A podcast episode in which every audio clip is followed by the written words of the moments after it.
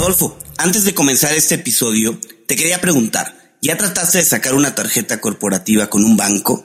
¿Cómo te fue? Adrián, ni me cuentes. La verdad, es un proceso difícil, tortuoso, y eso me recuerda a varios de los episodios que ya nos han contado invitados en cuentos corporativos, donde nos relatan la dificultad que es hacer este tipo de trámites en los bancos tradicionales. Por eso, quiero contarte de Jeeps. Gracias a ellos, las empresas se pueden olvidar de los procesos lentos y tediosos para acceder a tarjetas de crédito y financiamiento corporativo. Invitamos a nuestros escuchas a registrarse en tryjeeps.com. Se lee T R Y J W V E S.com e ingresan nuestro código de referido cuentos o pueden ir directo a las notas de este episodio y hacer clic en la liga de registro. Y haciendo eso, en cuestión de días tendrán tarjetas de crédito, físicas y virtuales, ilimitadas para todo su equipo. Por si fuera poco, tendrán acceso a una plataforma de gestión de gastos que hará despegar su negocio, así como también opción a capital de trabajo y créditos de crecimiento. Si quieres crecer rápido, necesitas un socio que vaya realmente a tu velocidad. Los fundadores de las startups de mayor crecimiento como Justo, Kavak y La House lo saben y por eso usan Jeeps. En este episodio vamos a platicar de algo que realmente está haciendo diferencia en el mundo digital. Estamos hablando de los videojuegos. Hoy en día hay cerca de 70 millones de espectadores y es una industria que vale aproximadamente 270 mil millones de dólares al año. ¿Qué opinas, Adrián, de lo que vamos a conversar el día de hoy? La verdad es que es un episodio muy interesante. Jordi Soler, que es el CEO de la Liga de Videojuegos Profesional, pues nos comparte que esta industria ya es más grande que el cine y nos cuenta cuál es la participación de esta liga en eh, el ecosistema con el fin de crecer toda la industria. No se lo pueden perder. Hola, has venido a escuchar nuestras historias, ¿verdad? Entonces, bienvenido a Cuentos Corporativos, el podcast donde Adolfo Álvarez y Adrián Palomares hacen de juglares y nos traen relatos acerca del mundo de las empresas y de sus protagonistas. Prepárate a escuchar interesantes historias acerca del management, startups, compañías exitosas y fracasos empresariales. Pon a tono tus oídos y disfruta de este nuevo capítulo de Cuentos Corporativos. Y como todo cuento, este también empieza con un había una vez. Que lo disfrutes. Adrián, la Liga de Videojuegos Profesionales es uno de los mayores operadores de competencias de videojuegos del mundo y también la mayor organización de sports en lengua hispana. Nació en España en el año 2011 de la mano de seis expertos en el sector audiovisual, profesionales en deportes electrónicos y amantes de los videojuegos. Todo esto con el objetivo de hacer una competición en diferentes niveles. En el 2016, el grupo MediaPro, grupo líder en el sector audiovisual europeo, compró Fandroid, una participación mayoritaria de la Liga de Videojuegos Profesional, y finalmente en el 2019 adquirió la totalidad de las acciones de la liga. En el 2017 la LVP se expandió internacionalmente, especialmente en el mercado hispanoamericano, gracias a un acuerdo con Riot Games para llevar el nuevo circuito de ligas nacionales a Latinoamérica. Y entonces, a través de sus sedes en Barcelona, Madrid, Buenos Aires, Bogotá y México, la LVP, como ya hemos mencionado, tiene presencia en más de 30 países. Es una empresa que reconoce las competencias de videojuegos como una actividad con profundos valores deportivos y que aboga por su promoción como espectáculo. Hoy en día retransmite League of Legends, Counter-Strike Global Offensive, Valorant Free Fire y FIFA. Por fortuna, hoy nos acompaña una persona que tiene toda la propiedad para hablarnos de la LVP y lo vamos a presentar como siempre diciendo las palabras mágicas. Había una vez un joven español quien presumimos desde muy chico tenía una especial inclinación por los videojuegos. Ya nos contará. Lo que sí seguro es que él es ingeniero en electrónica por la Universidad Ramón Llull y Executive MBA por el ESADE. Inició su carrera profesional en Telefónica. Posteriormente, ejerció como asesor en estrategia tecnológica en Doxa Consulting. Se trata nada más y nada menos que de Jordi Soler, quien en el año 1998 se incorporó a Cable y Televisión de Cataluña y ha participado en el proceso de liberación de las telecomunicaciones, ocupando cargos de responsabilidad en Retevisión, AUNA y finalmente en ONO, como responsable de fidelización de clientes. Se incorporó al grupo MediaPro en el año 2011 como Chief Technology Officer, en el que ha sido el responsable del, del área digital y proyectos especiales. En los últimos años ha asumido el desarrollo del área de negocio de eSports del grupo. Y en la actualidad es nada más y nada menos que el director general de la Liga de Videojuegos Profesional, la organizadora de competiciones de videojuegos en lengua hispana más grande del mundo. Jordi, bienvenido a Cuentos Corporativos. ¿Cómo has estado? Muy bien, muchas gracias. Un placer poder estar aquí con vosotros. Muy bien, Jordi. Tienes un reto, además de tus videojuegos, tienes el reto de en tres minutos contarnos quién eres, qué te gusta hacer todo lo que nos permita conocerte mucho mejor en el plano personal. Muy bien, pues nada, muchísimas gracias. Uh, habéis escrito perfectamente mi parte profesional, mi parte personal es, bueno, es una persona muy muy familiar, tengo, tengo esposa e hijos, vivimos, vivimos en una ciudad maravillosa que es Barcelona, aunque yo no soy de Barcelona, soy, soy, soy catalán, de un pequeño pueblo de, de Cataluña, donde, bueno, donde ya forgué mis, mi pasión por el mundo de la tecnología, soy un apasionado del mundo de la tecnología, pero también a la vez de, del, del campo y de la montaña. Me encanta, me encanta subir montañas, me encanta estar en contacto con la naturaleza y me encanta poder desarrollar mis aficiones conjuntamente con, con, mis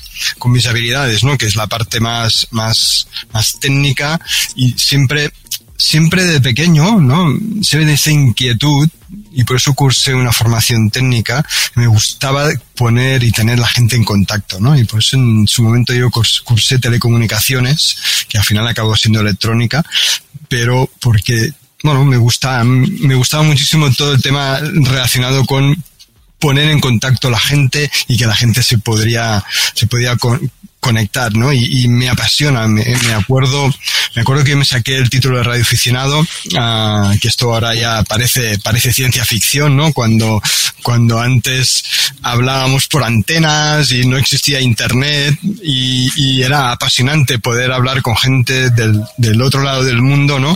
A través de las ondas y con, con, un cacharro que tenías en casa, ¿no? Ahora todo esto es muy fácil y gracias a la tecnología, a internet, esto ha desaparecido, pero es, es apasionante, ¿no? Y curiosamente al final, con el tema de los videojuegos, todo eso acaba, acaba casando, ¿no? Acaba, acaba fluyendo en la misma dirección. O sea que aquí estoy y encantado de poder compartir con vosotros un, unos minutos.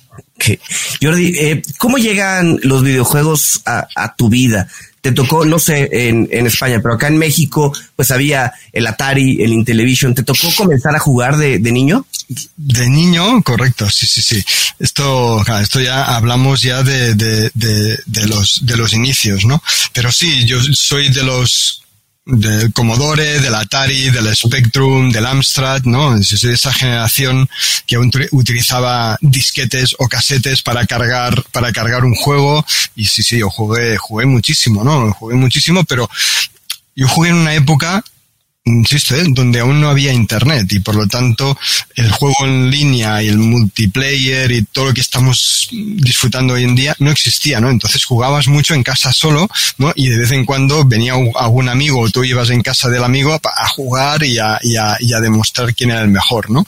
Pero sí, sí, estamos ahí, ¿no? Muy, estamos hablando de los años finales de los 70, principios de los 80, ¿no? Donde, donde esto ahora parece ya, bueno, prehistoria comparado cómo está el tema de juego en línea. ¿Y hoy en día cuál es tu juego preferido? Bueno, mi juego preferido hoy en día Uh, son, son yo, me gustan dos tipos de juegos. Por un lado, me encanta todo el mundo del motor, entonces todo lo que son simuladores o todo lo que está relacionado con el, con, con el racing me encanta. Y como aprendizaje nuevo, pues soy un apasionado de League of Legends, que, que jugamos, jugamos con, con, mis hijos y nos encanta, nos encanta en casa. Platícanos un poco de la Liga de Videojuegos Profesional. ¿Cómo es que surge la, la idea? De, ¿A quién se le ocurre?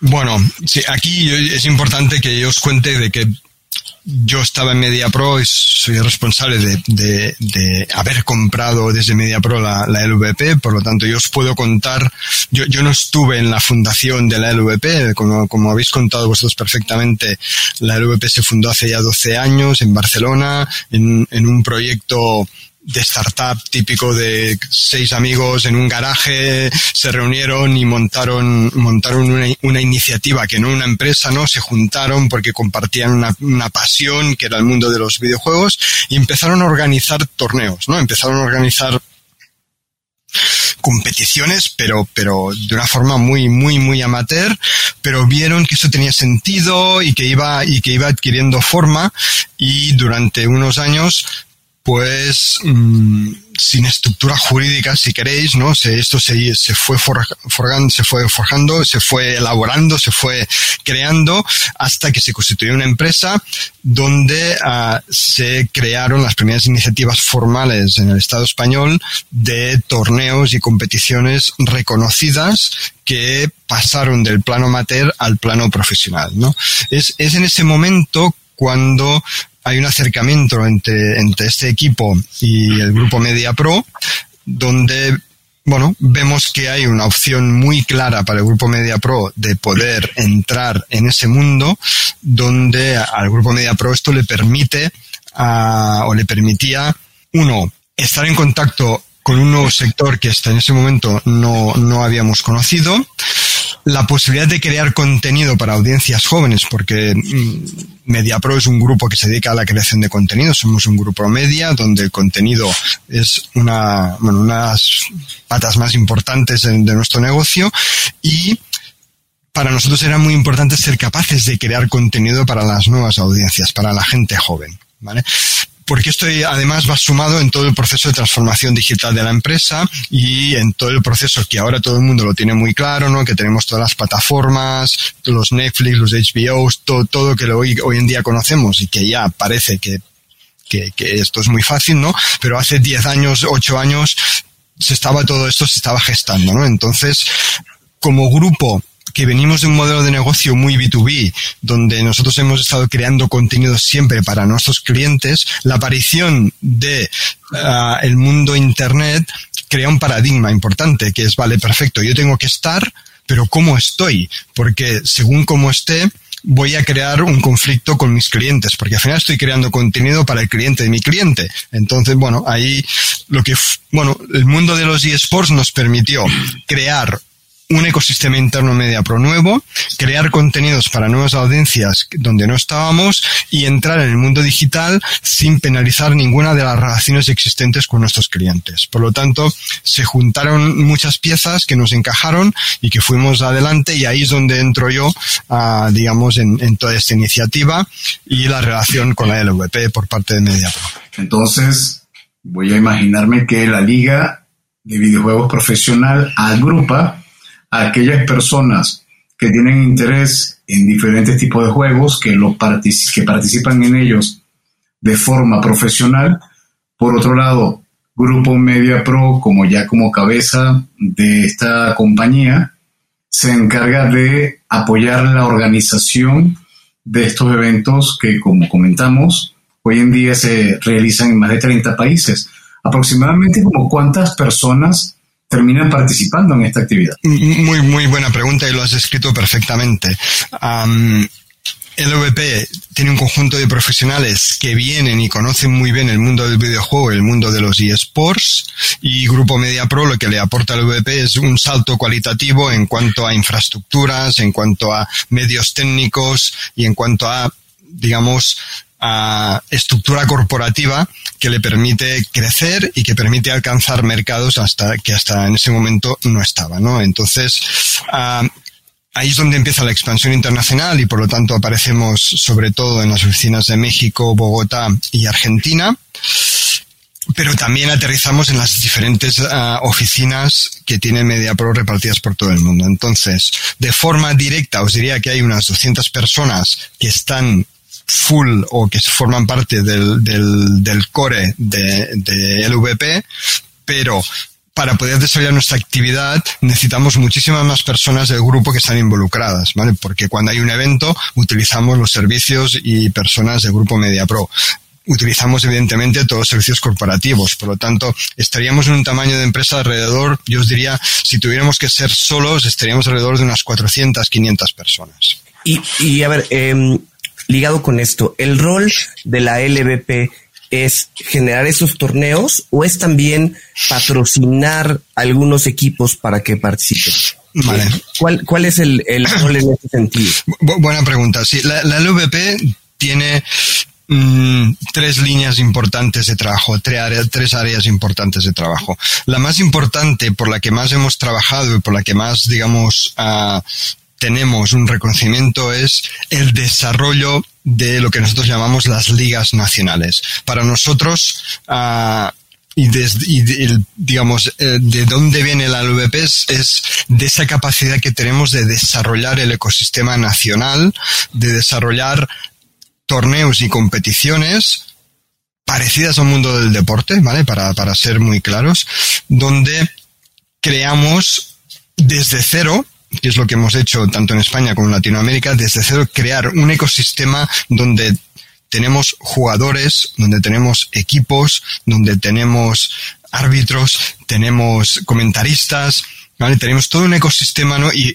obviamente fans y seguidores, ¿no? Tenemos todo un ecosistema nuevo que, que no existía y que no aparece de la nada, sino que lleva su tiempo, porque básicamente es un ecosistema profesional, es decir, toda la gente que está alrededor nuestro son gente que se dedica profesionalmente a esta, a esta actividad y que tiene que tener un sustento económico. Por lo tanto, mm, estamos creando una subindustria en el mundo del videojuego, una subindustria que son los eSports, que va creciendo poco a poco.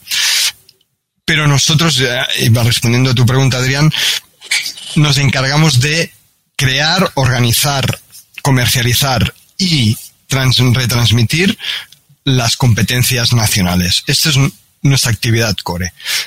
Los equipos son socios de estas actividades, es decir, los equipos forman parte de la liga y tenemos un, contrato, un modelo de relación con ellos que intentamos que sean uh, socios y que todos contribuyamos a que este ecosistema funcione. Es que creo que se está creando algo muy nuevo que probablemente para muchos ya tiene mucho, tiene tiempo eh, desarrollándose, pero leyendo información acerca de la liga, hay cerca de 70 millones de espectadores de estas competencias. O sea, uno no podría imaginarse, o yo en lo personal no me, no me habría imaginado nunca que tendría tal nivel de audiencia, pero ahora que lo pienso, si lo vinculo, por ejemplo, ahora las plataformas de streaming, están yendo a un esquema también de mm, ir hacia la parte de videojuegos. O sea que, en conclusión, esto explotó, esto salió de un nicho de tu consola en tu casa hacer algo ya global, ¿no? Correcto. Sí, sí es importante, las cifras que das son muy importantes. Yo, creo que es importante ponernos en contexto que la propia industria del videojuego es un orden de magnitud superior a la industria del cine o del audiovisual. Es, importante que, la gente sea consciente de esto. Es decir, a nivel mundial, la facturación global que hay en el mundo del videojuego, que está alrededor de 270 mil millones, es un orden superior a, la industria, digamos, que quizá podemos tener más cerca, ¿no? Por lo tanto, es importante ser conscientes de esto. Por lo tanto, sabiendo que el mundo del videojuego mueve tanto dinero, no solo en España, no solo en México, sino en todo el mundo, los eSports es una subindustria derivada de todo esto, ¿no? Porque al final venimos de este mundo, es decir, sin el videojuego esto no existiría. Ah, partimos de cero y por lo tanto esto está escalando de una forma muy rápida, ¿vale? Aún así seguimos siendo muy pequeños comparados con, con el mundo del videojuego, ¿no? Somos, pensad que aquí lo importante es que tengamos videojuegos, ¿no? Que hayan videojuegos para poder jugar con ellos. O sea que sin, sin el videojuego no hay, no, sin pelota no hay, no hay partido, ¿no? Pues aquí es lo mismo, ¿no?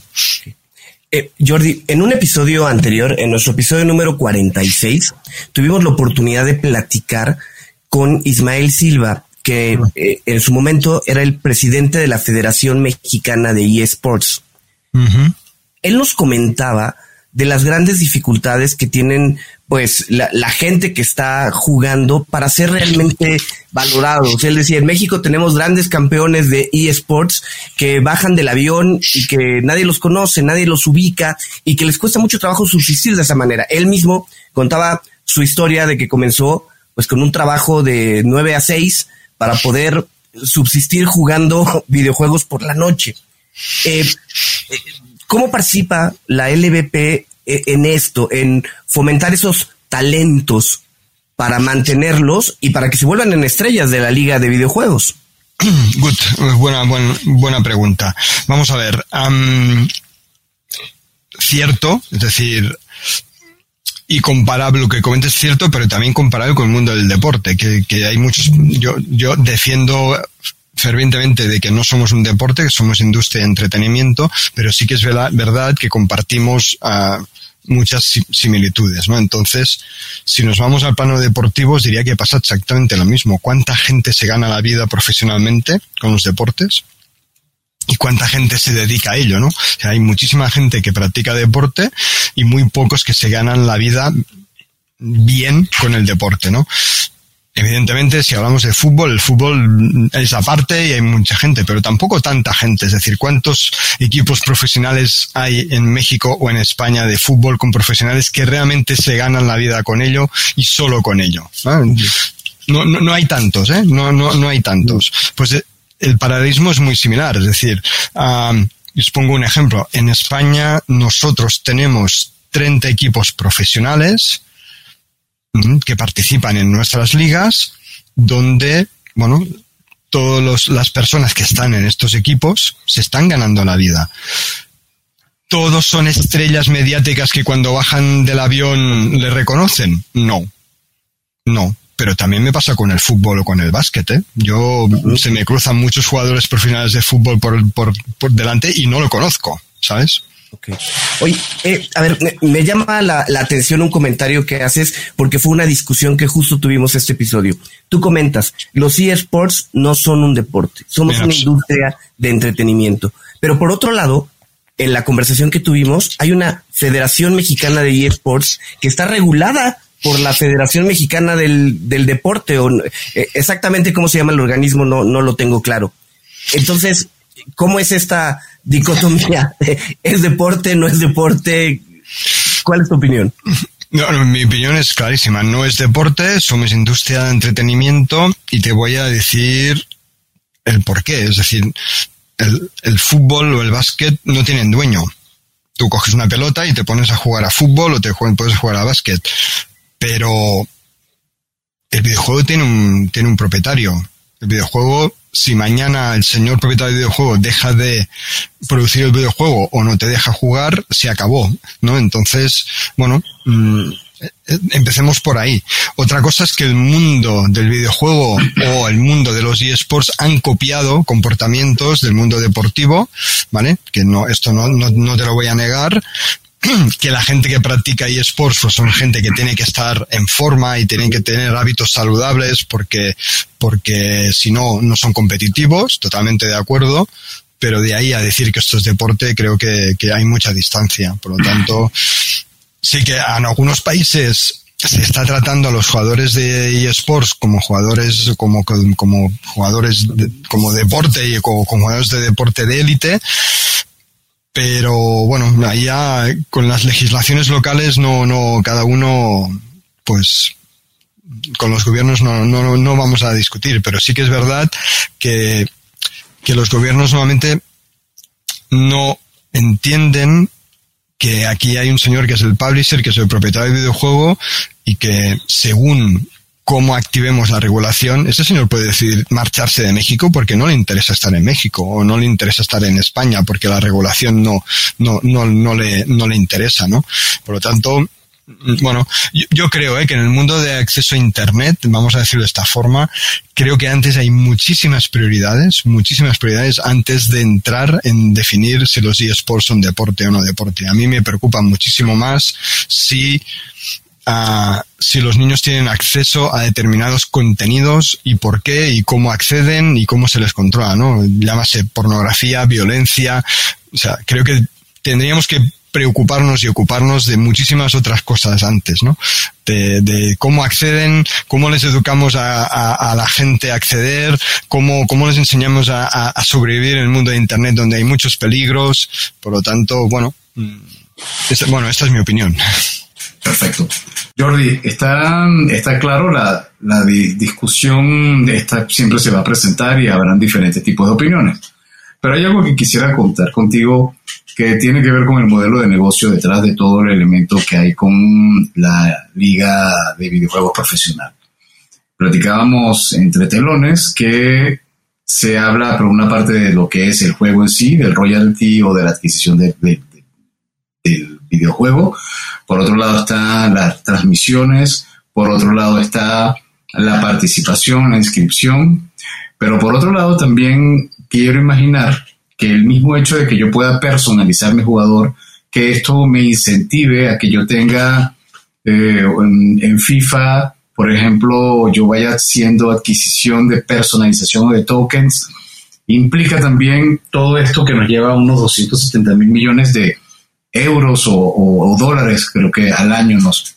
Coméntanos, por favor, oriéntanos de cómo es este, cómo es el modelo de negocio detrás de toda esta industria. Vale, muy, muy, muy interesante. También separar, ¿no? Es decir, aquí hay dos modelos de negocio. Uno es el del publisher, el fabricante del videojuego, ¿no? Que tiene su, su modelo. Y aquí también os diría que cada videojuego tiene su propio modelo, no hay videojuegos que su modelo es la venta, hay videojuegos que su modelo es, como tú has dicho, la personalización o la adquisición de gadgets, por lo tanto son videojuegos que son libres y se basan en la monetización en torno del juego.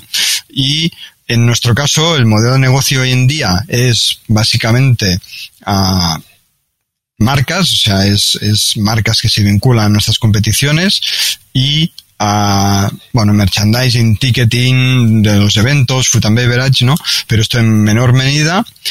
Y algún día no se está aspiramos a que los contenidos que creamos pues tengan tengan un valor suficiente como para que el público pueda llegar a, a pagarlos ya sea vía derechos o vía o vía suscripciones no se abre con todo el modelo de la, de la nueva economía virtual y todo lo que son los tokens y los NFTs, se abre otro modelo de negocio que se está desarrollando muy intensamente, que tanto puede ser útil en el lado del publisher como en el lado de las competiciones, ¿no? Ahí queda mucho recorrido aún, creo que estamos solo a principio y una vez toda la parte especulativa de todo este proceso haya pasado, ¿no? Que estamos, yo creo, en un momento donde hay mucha especulación, van a quedar realmente los modelos que van a durar, ¿no? Y que no creo que van a ser muy parecidos a los tradicionales, ¿no? Van a ser de la misma forma que de pequeños hemos coleccionado cromos en físico en un álbum, ¿por qué no? Este modelo se puede replicar en el mundo digital y evolucionándolo en como sea, ¿no? Yo creo que por ahí van a andar las cosas y creo que tiene que pasar esta ola especulativa en la que estamos en estos momentos, ¿no? Que todo el mundo está ahí un poco ah, energético con, con, con, esa situación y, y, poco a poco será, será, será estabilizando. Oye, Jordi, los, los videojuegos se originaron pues en, en, en, Asia, ¿no? Eh, los modelos similares a la liga profesional están más desarrollados en esa parte del, del mundo o este o consideras que esto se ha dado en un desarrollo independiente? Mira, mm, es verdad que en el mundo asiático todo lo que son las competiciones y está todo muy desarrollado. También os diría que por volumen de habitantes también hay mucha más masa crítica, pero, pero Norteamérica mm, está ahí, Brasil es un gran player a nivel mundial, norte de Europa, o sea, no, no, mm, sí que es verdad que los referentes es el mundo asiático, sin, sin lugar a dudas, pero tenemos potencias mundiales en el eSports que están muy cerca del, del mundo asiático. Perfecto, vamos a hacer una pausa para colocar el anuncio de nuestros patrocinadores y enseguida regresamos. Antes de continuar con nuestra entrevista, te queremos recordar lo que mencionamos al principio de este episodio. Se trata de Jeeps, la fintech con la que las empresas se pueden olvidar de los procesos lentos y tediosos para acceder a tarjetas de crédito y financiamiento. En Cuentos Corporativos te invitamos a probar esta plataforma financiera global, todo en uno, con la que podrás manejar los gastos de tu empresa, solicitar financiamiento y obtener beneficios inigualables. A ver, regístrate en tryjeeps.com. ¿Cómo se lee? T-R-Y-J-E-E-V-E-S.com. Fácil. Ingresa el código de referido cuentos o vea las notas de este episodio y haz clic en el link de registro. En cuestión de días, tendrás tarjetas de crédito físicas y virtuales ilimitadas para todo tu equipo. Recuerda, para crecer rápido necesitas un socio que vaya realmente a tu velocidad. Los fundadores de las startups de mayor crecimiento como Justo, Kavak y La House lo saben y por eso usan Jeeps. Y ahora continuamos con nuestro episodio. Muy bien, Jordi. Eh, vemos que entonces la, la, LVP realizó su primer evento en México en noviembre del 2017. Abrieron oficinas en 2018 en la Ciudad de México. Y en el 2019 dan inicio a la división de honor de League of Legends y los nacionales Free Fire. ¿Nos puedes explicar un poco más de qué se trata estas ligas? Bueno, pues lo que hicimos, correcto, estas ligas un poco con la historia que os he comentado antes, ¿no? Nosotros lo que queremos es, o lo que nos gusta y sabemos hacer, que es nuestro, nuestro punto fuerte, es desarrollar el ecosistema nacional, ¿no? Entonces, lo que hacemos, o lo que hicimos, o lo que intentamos desarrollar, es, primero, una alianza con los publishers. Para nosotros lo más importante es tener una alianza con los publishers. En este caso, con Riot o también con Garena para poder tener la seguridad de que podemos desarrollar ese ecosistema conjuntamente con el publisher, ¿no? ¿En qué consiste esto? Pues esto consiste básicamente en convertirnos en un organizador, ¿no? Organizamos, uh, estructuramos una competición a nivel nacional, hacemos un llamado, uh, invitamos a empresas a que se junten con nosotros para desarrollar uh, la competencia y que les exigimos, ¿no? Ponemos encima de la mesa unos compromisos ambos, ¿no? Yo me comprometo a una serie de actividades y le pido a, estas empresas que se comprometan a otras. ¿Qué es lo que yo me comprometo? Pues a organizar, a estructurar, a retransmitir, a comercializar y a un modelo de relación con los clubes que se va desarrollando a través de los años para que todos seamos sostenibles, ¿no? Y lo que le pido a los clubes es que se impliquen, que sean consistentes y que uh, digamos, si se, si, si se comprometen a participar en una liga que va a durar seis meses, pues que participen y que si el día martes a las seis de la tarde hay un partido, pues que estemos todos ahí preparados para, para realizar el partido, ¿no? Entonces, bueno, básicamente una vez tenemos estos compromisos, se trata de que desarrollemos una liga donde hay 12, 10, 8 equipos que compiten y Aquí sí que es como si fuera una competencia deportiva. Desarrollamos un calendario donde están los, los partidos, los enfrentamientos entre los diferentes uh, clubes. Quedamos a tal hora cada día, los días que tocan, y nosotros retransmitimos esas partidas. Eso es lo más importante, ¿no? Lo más importante es que tenemos equipos que se enfrentan y nosotros explicamos lo que pasa ahí, ¿no? Eso, ahí quería, quería comentarte, si yo quiero ver ese partido, si yo quiero ver esas competencias, ¿dónde, la gente común, dónde puede entrar a verlas? Correcto. A ver, los partidos se, re se, retransmiten en diferentes plataformas, depende del país, pero típicamente son las plataformas, digamos, más habituales en cada país del mundo online. Twitch, Facebook Gaming, YouTube, Ubit, que es una plataforma propia del grupo Media Pro, son las plataformas que viven en el mundo online donde puedes ver lo, las partidas en directo, ¿no? Lo más importante aquí, y aquí sí que es igual que el símil deportivo, lo más importante es la rabiosa actualidad, o sea, ver el directo, ver lo que está pasando. Por lo tanto, nosotros lo que intentamos es retransmitir esto, tenemos unos comentaristas que comentan, y unos analistas que comentan la partida como si fuera una competencia deportiva y esto lo proyectamos de forma que vemos el juego, escuchamos los comentarios y la gente puede disfrutar de, bueno, de una competencia muy, muy interesante. Oye, Jordi, a ver, cuando armamos o cuando hablamos de armar una liga, lo más importante es asegurar el nivel competitivo, ¿no? No es lo mismo la liga de fútbol española a otras ligas de Latinoamérica, porque pues el atractivo está en el nivel competitivo. ¿Cómo hacen ustedes para asegurar que el equipo que yo quiero inscribir o que yo quiero, este, no sé, eh, participar con ustedes? No, bueno, sí, sí, correcto. ¿Cómo lo hacemos? Pues hacemos un proceso de selección, hacemos un llamado donde las, las empresas se, se presentan y nosotros tenemos unos criterios de selección que son bueno, intentan cubrir todo el espectro, ¿no? Desde la solidez de la propuesta, la base económica que hay detrás, el equipo, digamos, de gestión que hay, lo evaluamos y les ponemos una serie de requisitos que tienen que cumplir. Evidentemente, esto es como las ofertas de las empresas. Sobre el papel, pues se responden unas cosas y cuando en el día a día vemos, pues podemos, pueden pasar que sea mejor o que sea peor. y, y a ver, ¿y por qué es atractivo para mí, joven que juego videojuegos desde mi casa, eh, participar en la liga de videojuegos? ¿Qué puedo ganar? Bueno, tú como persona, si te quieres dedicar a este mundo a nivel profesional, te damos una opción a través de un club, ¿no? Que nadie más te puede dar. Es decir, te damos una salida profesional que hoy en día no existe si no es compitiendo en nuestras competencias.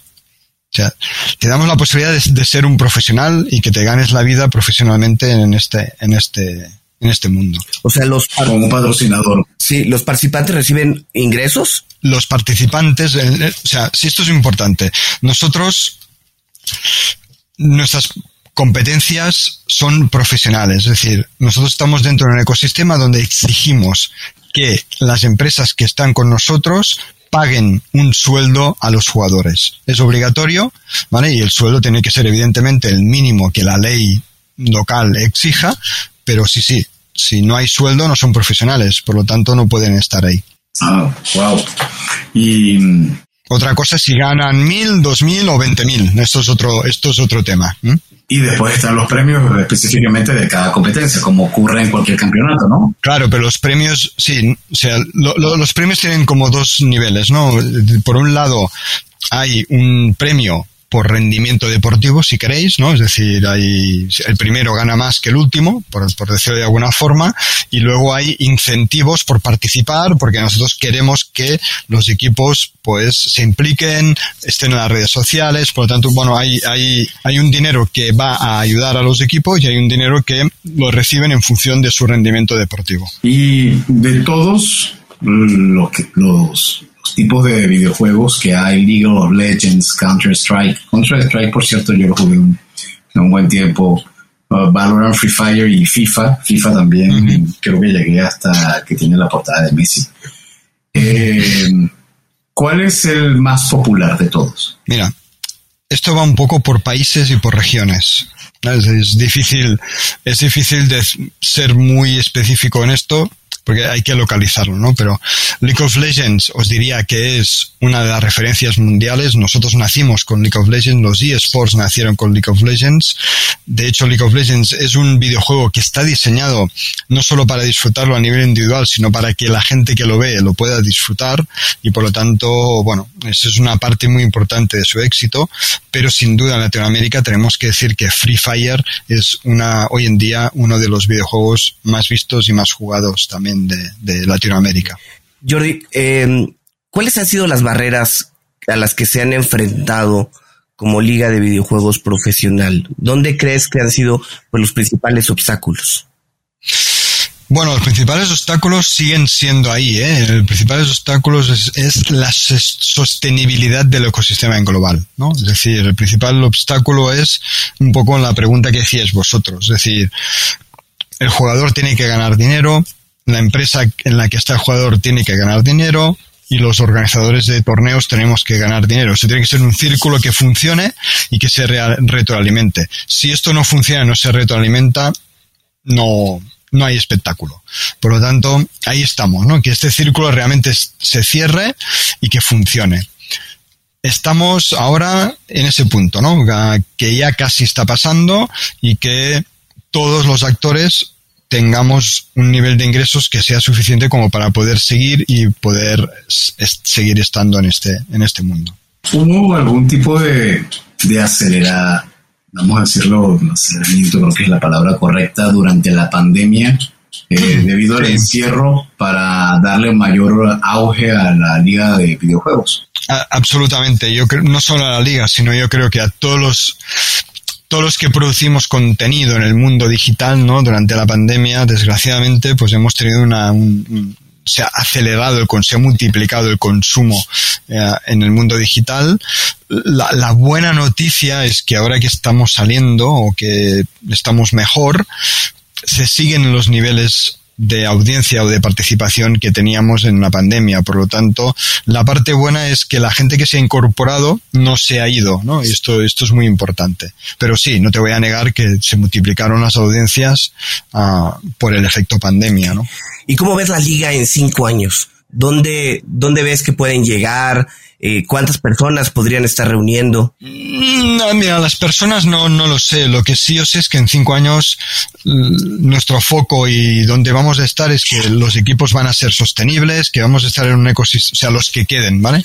Van a ser sostenibles, que vamos a estar ahí uh, funcionando y que vamos a tener eventos presenciales, si no hay más pandemias, con miles de personas que van a disfrutar, que yo creo que estos dos años de pandemia nos ha quitado ese punto, digamos, de, de presencialidad que es muy importante, ¿no? O sea, el mundo online es súper interesante, súper chulo, pero al final somos seres sociales y nos gusta vernos, nos gusta tocarnos, nos gusta disfrutar de nuestros héroes. Yo creo que en cinco años el salto cualitativo que vamos a ver es que vamos a ser capaces de llenar no te voy a decir estadios con el mundo del fútbol, ni mucho menos, pero sí que vamos a ser capaces de llenar auditorios y mm, recintos de miles de personas. Bueno, Jordi, en verdad que todo el éxito del mundo en esta, en esta cruzada, en verdad que es algo que, como mencionabas al principio, ya difícilmente, eh, más que detenerse, es encontrar cuáles van a ser las divisiones y los diferentes, la diferente evolución que va a tener porque creo que esto apenas está comenzando. Entonces, vamos a regresar de nuevo a tu plano personal y aquí te vamos a preguntar una pregunta muy simpática que es si te gustan los cuentos. Me encantan los cuentos, soy papá de tres niños y una de, una de mis aficiones es inventarme cuentos con ellos. ¿Y hay alguno en particular que recuerdes o que tengas especial aprecio? Mm, mira, mm, lo que sí puedo decirte es que tengo una ilustradora de cuentos que es Pilarín Vallés, que es una ilustradora catalana que, la, que me encanta y que la utilizo muchísimo cuando, cuando cuento cuentos con mis niños o otros niños. No tengo un especial porque intento siempre, en función del momento, escoger unos u otros, pero sí que me encantan las ilustraciones de esta maravillosa uh, ilustradora catalana que tenemos. Okay. Jordi, y en temas de libros, ¿algún libro que nos recomiendes, ya sea un libro de negocios, un libro de, de literatura en general? Yo tengo uno que me encanta releer, que es Tiempos líquidos de Bauman, porque es, es un libro que creo que, bueno, sobre todo para estos tiempos que estamos ahora, es muy, muy adecuado. ¿Así? ¿Por qué? Bueno, por, por, eso, porque todo es tan líquido, porque todo va cambiando, porque las circunstancias son las que son y hoy es una cosa y mañana es otra y creo que, bueno, está bien leerlo e incluso releerlo. Perfecto. ¿Y algún gadget o aplicación móvil que uses de manera regular y que puedas recomendar? Bueno, yo recomiendo, aquí voy a tirar un poco para casa, una aplicación móvil que es Ubit. Ubit es la plataforma de contenidos para generación Z que, que hemos creado dentro del grupo y que creo que, que es, bueno, una plataforma que está creciendo y que refleja muchísimo cómo, cómo es la generación Z y, y, que nos puede ayudar a entendernos con nuestros jóvenes. UBIT. UBAT. Ah, ok. Y bueno, eh, dos o tres empresarios latinoamericanos o españoles que consideres que vale la pena seguir, que están marcando tendencia y que vale la pena estar pendiente de lo que hacen? Uf, esto es una pregunta muy dura, ¿eh? Está muy, compromete mucho. No, no, no tengo dos o tres referentes. Uh, yo, yo creo que hay muchísimas iniciativas, tanto en español como latinoamericana, que están, que están funcionando muy bien, que están creciendo y que tenemos que sentirnos orgullosos y que somos capaces de liderar muchísimos ámbitos del mundo de los negocios y que sabemos que el mundo anglosajón ha estado ahí mucho tiempo, pero que, que, el mundo latinoamericano y español también, también tiene su espacio y lo está haciendo súper bien. O sea que no soy incapaz de decirte dos o tres porque hay muchos. Oye, y a ver, te cambio la pregunta entonces. ¿Dos o tres jugadores de eSports que valga la pena seguir porque están haciendo las cosas bien? Uf, jugadores de eSports, mira, yo, yo, yo os diría, jugadores hay muchos y también sería injusto hablar de uno o de otro, pero sí que hay iniciativas muy interesantes, y os voy a poner la, la de Cru, que es la de Kun ¿no? Como una, una persona, ¿no? Que viene del mundo del deporte, uh, pues ha creado, y que lo ha tenido que dejar, ¿no? Por, por circunstancias muy, muy especiales, ¿no? Pues ha creado su, su club de eSports y está, bueno, lo está, la ha creado y desde el primer momento ha, explotado, ¿no? Ha, funcionado muy bien. Entonces yo creo que, bueno, son iniciativas sin desmerecer ninguna de las otras, ¿no? Que que son un referente y que vale la pena tener, tener presentes. ¿Dónde se puede contactar a Jordi a ti incluso la liga? Pues a mí por LinkedIn sin problema o directamente pues a nuestras direcciones de correo que es que son las, las de las de la liga o en, en la web está hay un, un, punto info que se puede acceder sin ningún tipo de problema. Vale de comentar que el, el, el website es lvp punto global, ¿cierto? Punto global, correcto. Sí. Y bueno, Jordi, ¿algún mensaje final para nuestros escuchas? Que bueno, se compone principalmente por gente que está en miras de emprender o está trabajando en un startup y dando ese paso, pensando en ese paso? Mira, yo, yo mensajes, el mundo de, de los eSports, el mundo de los videojuegos, como he dicho antes, es un mundo donde el nivel de facturación o de movimiento de dinero es altísimo, por lo tanto es un mundo interesante desde un punto, punto de vista empresarial y que necesitamos buenos profesionales. Tenemos muy buenos uh, aficionados, tenemos muy buenos entusiastas, tenemos gente que conoce muy bien el mundo del videojuego, pero que necesitamos buenos profesionales, buenos gestores, porque esto se tiene que gestionar igual que cualquier empresa, ¿no? Y esto es muy importante. Aparte de que nos gusten los videojuegos y que nos guste jugar y que nos gusta compartir esta afición, necesitamos rodearnos de buenos profesionales y que no necesariamente tienen que ser profesionales que sepan jugar, al contrario, yo os diría que cuanto menos sepan jugar mejor, porque es más objetivos y más nos van a ayudar en la gestión de las empresas en las que estamos. Bueno, muchísimas gracias Jordi, Jordi Soler por habernos acompañado y a ustedes por habernos escuchado. Si les gustó este episodio, no duden en suscribirse en su plataforma y calificarnos con 5 estrellas. Gracias a nuestros aliados, la revista Neo, el marketing de los negocios, y a Radio Conexión Latam, la radio que une a Latinoamérica, medios a través de los cuales se realiza la retransmisión de episodios seleccionados de cuentos corporativos. En las notas de este episodio van a encontrar horarios y características de la transmisión. Y como siempre decimos, las empresas, sin importar su origen, razón de ser o tamaño, tienen todas algo en común. Están hechas por humanos. Y mientras más humanos tienen, más historias que contar. Y todo cuento empieza con un había una vez. Nos escuchamos en el próximo capítulo. Muchísimas gracias, Jordi. Gracias, Jordi. Gracias por habernos acompañado en este capítulo de Cuentos Corporativos. Ojalá que esta historia haya sido de tu agrado y sobre todo que te lleves ideas y experiencias que puedas aplicar en tu propio universo empresarial. Esperamos que nos escuches nuevamente y recuerda, todos los cuentos comienzan con un había una vez. Hasta la próxima.